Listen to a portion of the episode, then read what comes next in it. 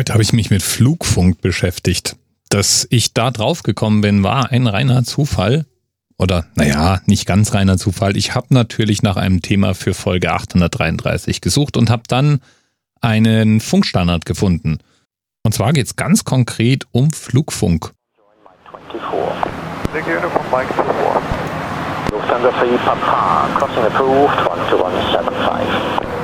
Lufthansa 3 Papa, crossing approved 12175. Flugfunk, also der Funkverkehr zwischen Piloten und Piloten und Bodenstation, findet im Frequenzbereich von 117,975 bis 137 Megahertz statt und ist AM moduliert. AM ist das Gegenstück zu FM. FM ist der Standard, auf dem früher Radiosendungen hauptsächlich übertragen wurden. Also früher, bevor wir Radio im Internet gehört haben. ja. 883, you're on. 883 affirm, 25 left. Take over 25 center. AM klingt jetzt nicht ganz so sexy wie FM, hat aber den Vorteil, dass man auch noch bei recht schlechter Verbindung gut verstehen kann, was gesagt wird. Und zwar im Klartext, denn Funkverkehr wird im Klartext durchgeführt. Da gibt es zwar immer wieder Projekte, die versuchen, den Funkverkehr zu digitalisieren und manche Datenströme sind auch digitalisiert, aber die eigentliche Kommunikation zwischen Tower und Flugzeug ist komplett unverschlüsselt.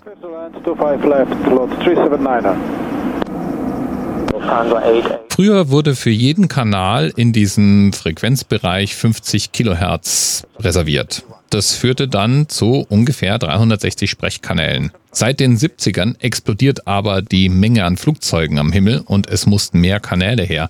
Und da wären wir jetzt bei der 833 beziehungsweise der 8,33, dem Themenanker der heutigen Sendung, was nämlich der neue Abstand zwischen zwei Kanälen ist. 8,33 Kilohertz. Für den Funklein reicht es da zu verstehen, dass man dank kleinerer Kanäle jetzt mehr Kanäle hat und deswegen mehr funken kann. Yay! In vielen Ländern ist es übrigens vollkommen legal, diesen Funk mitzuhören. Man braucht dafür eigentlich nichts anderes als einen handelsüblichen Funkscanner und schon ist man im Mithörgeschäft.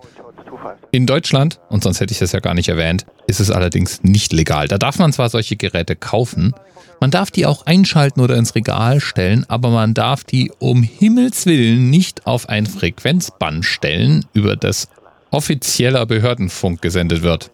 Das heißt, ohne Genehmigung darf man Flugfunk nicht abfangen und nicht mithören. Gut, ich weiß jetzt auch nicht, wie man das denn überprüfen soll.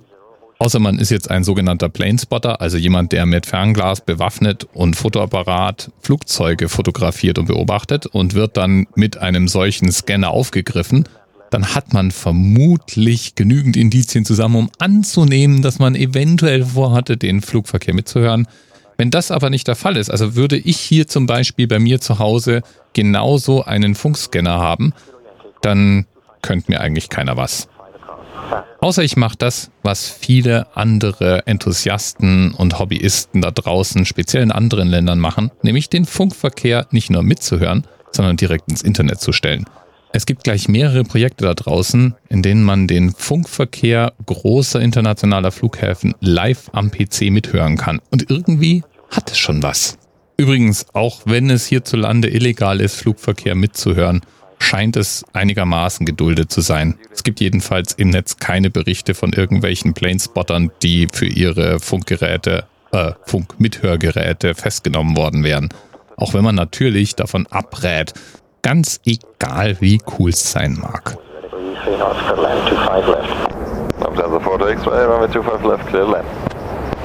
Übrigens, solltest du mal das Vergnügen haben, mit einer United Airlines Maschine zu fliegen, dann könntest du unter Umständen das Glück haben, den Flugfunk direkt mithören zu können. In United Airlines gab und manchmal gibt es nämlich den sogenannten Channel 9. Das ist ein Kanal des Bot Entertainment Systems, auf dem der komplette Flugfunk zu hören ist. Gedacht ursprünglich mal, um Menschen mit Flugangst genau diese Angst zu nehmen. Wenn man nämlich Profis bei der Arbeit zuhört und hört, wie cool die im Grunde sind, dann sieht man vielleicht auch das Fluggeschehen etwas entspannter. Bis bald.